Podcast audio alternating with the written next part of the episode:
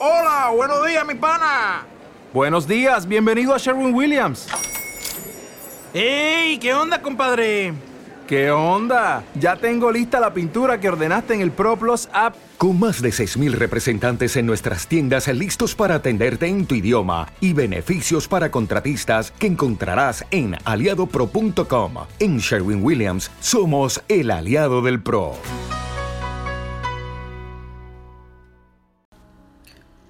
Soy William Galván, profesor de Psicología de la Universidad Autónoma de Santo Domingo. Enfocaré algunas evidencias del COVID. Recordemos que los científicos secuenciaron el COVID-19 o virus original que apareció en China a finales del 2019 en mercado de animales salvajes vivos que caminan, vuelan o nadan y que se comen allí como si fueran pollos o peces y también secuenciaron diferentes cepas o variantes, entre ellas la llamada africana o beta, identificada en Sudáfrica en el 2020.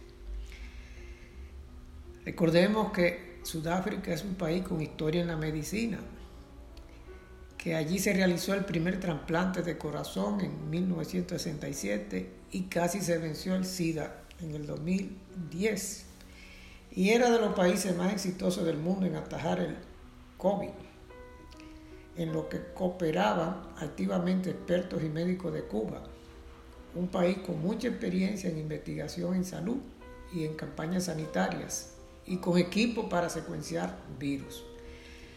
El caso es que ante la aparición de la variante africana, el presidente de Sudáfrica, el señor Ramaphosa el 16 de junio dijo, abro comillas, el número promedio de infecciones nuevas diarias se ha duplicado y nuestros científicos descubrieron que la vacuna AstraZeneca no brindaba suficiente protección contra la variante que predomina en Sudáfrica. Cierro comillas.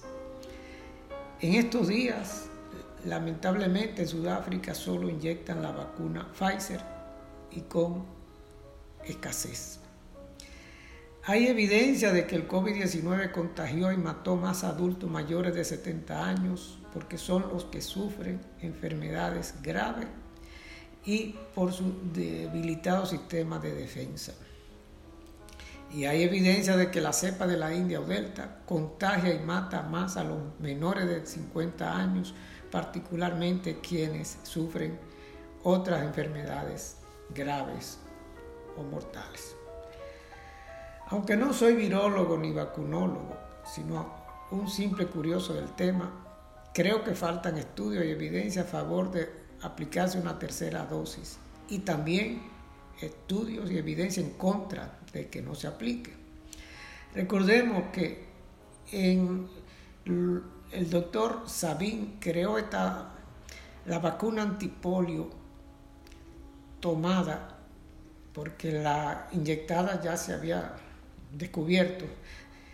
Y era una vacuna de virus atenuado reducido y nos visitó en los 80 y supervisó la vacunación y por este tiempo algunos niños recibieron más de una dosis de esa vacuna que la consideraba un juguito sabroso.